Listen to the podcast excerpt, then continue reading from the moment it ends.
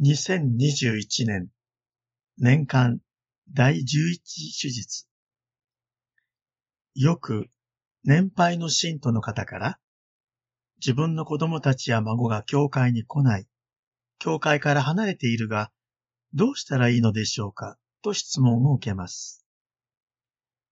私はもちろんご家族が教会に戻るようにお祈りしてくださいと答えます。でも、この祈りの中に、神様がそれぞれの家族の方に、今も必要な恵みをお与えくださっていることを信じ、その感謝の祈りがあればいいなと思います。幼児洗礼であろうと、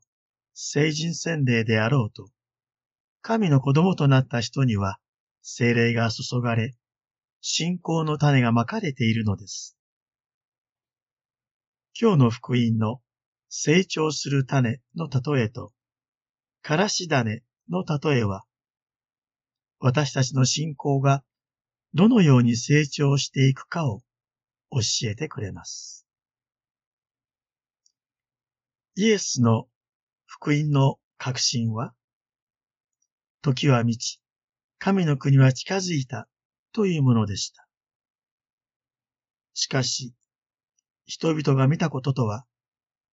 病人や悪霊に取り憑かれている人が癒され、貧しく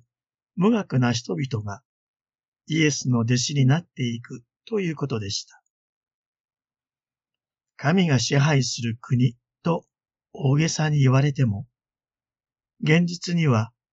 あまり意味のないようなちっぽけなことしか見えませんでした。そこでイエスは、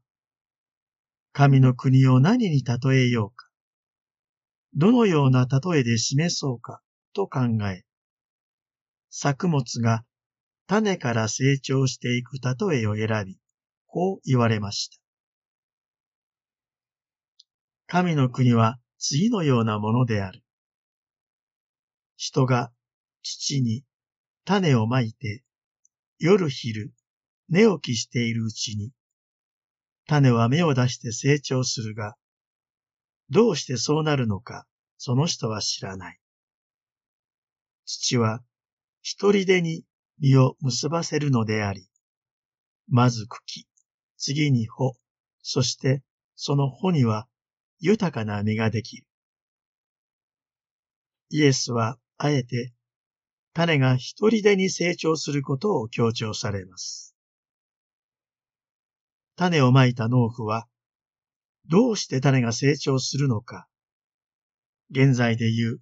生物の知識など知らないでしょうし、まして、種をまいた農夫が作物の成長の仕組みを作り出したわけでもないのです。人間の理解を超えた人間の力の及ばないところで、神が作物を成長させ、実を実らせてくださっていると実感していたでしょう。イエスは、神の国の実現の仕方も同じなのだとおっしゃりたいのです。私たちがいただいた信仰の種がどのように成長していくかということも同じではないでしょうか。私は幼児洗礼ですが、今日まで自分の信仰を続けようと努力したという思いがありませんし、幸い信仰を捨てようと思ったこともありません。それほどの辛い体験がなかったせいかもしれませんが、とにかく、今、私が信仰を守っていることは、私の手柄でも何でもなく、反省を振り返って、ただそう言えるだけです。種というものは、まかれると土に埋もれてその姿は見えなくなってしまいます。隠されてしまうのです。しかし、隠されていても、土の中で人知れず根を張り成長し、やがて芽を出し、伸びてゆきます。しかも、その成長は、イエスの例えにあるように、農夫が夜昼寝起きしているうちに進んでゆきます。もちろん農夫は、水をやり、雑草を刈り、肥料をやりと手を尽くすのですが、水を吸収し、養分を取り入れて成長していくこと自体は、その作物そのものが持っている力であって、それは人間の理解を超えた、またその力の及ばないことなのです。イエスは、からし種も例えに使われます。からし種は1、2ミリほどの小さな種で、まかれるときには地上のどんな種よりも小さいのですが、成長するとどんな野菜よりも大きくなり、鳥がその葉の陰に巣を作れるほどの大きな枝を張る。神の国というのも、はじめはちっぽけな種であっても、最終的には大きく成長するから、福音を信じなさいと、イエスは神の国の実現を約束されるのです。大切なことは、私たちがすべての恵みと力が神から来ることを信じ、信頼の心を持ち続けることなのです。個人の信仰生活も、教会の歩みも、最初は、からし種のように、どんなに小さくても良いのです。種が生きていれば、いつかそれは必ず大きなものへと成長してゆき、期待以上の大きな実りがもたらされるのです。私たちの現実の中で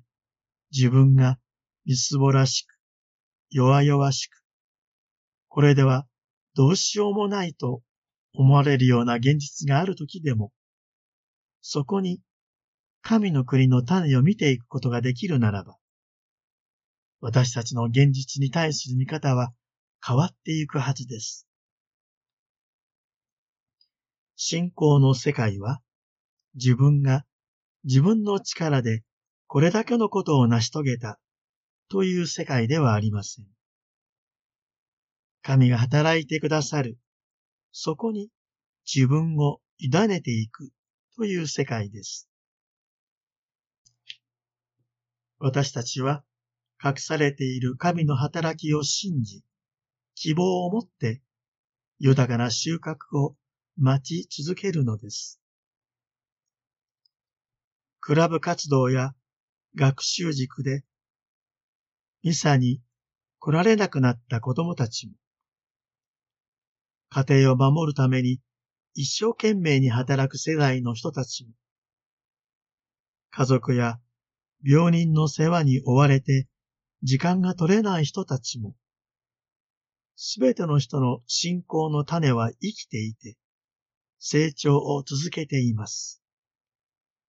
神は一人一人のすべてをご存知で、それぞれに必要な恵みと力を注いでくださっています。子供や孫が教会に戻ってくるようにと祈っている皆さん、大丈夫。諦めないで根気よく、ご家族の救いのために祈り続けましょう。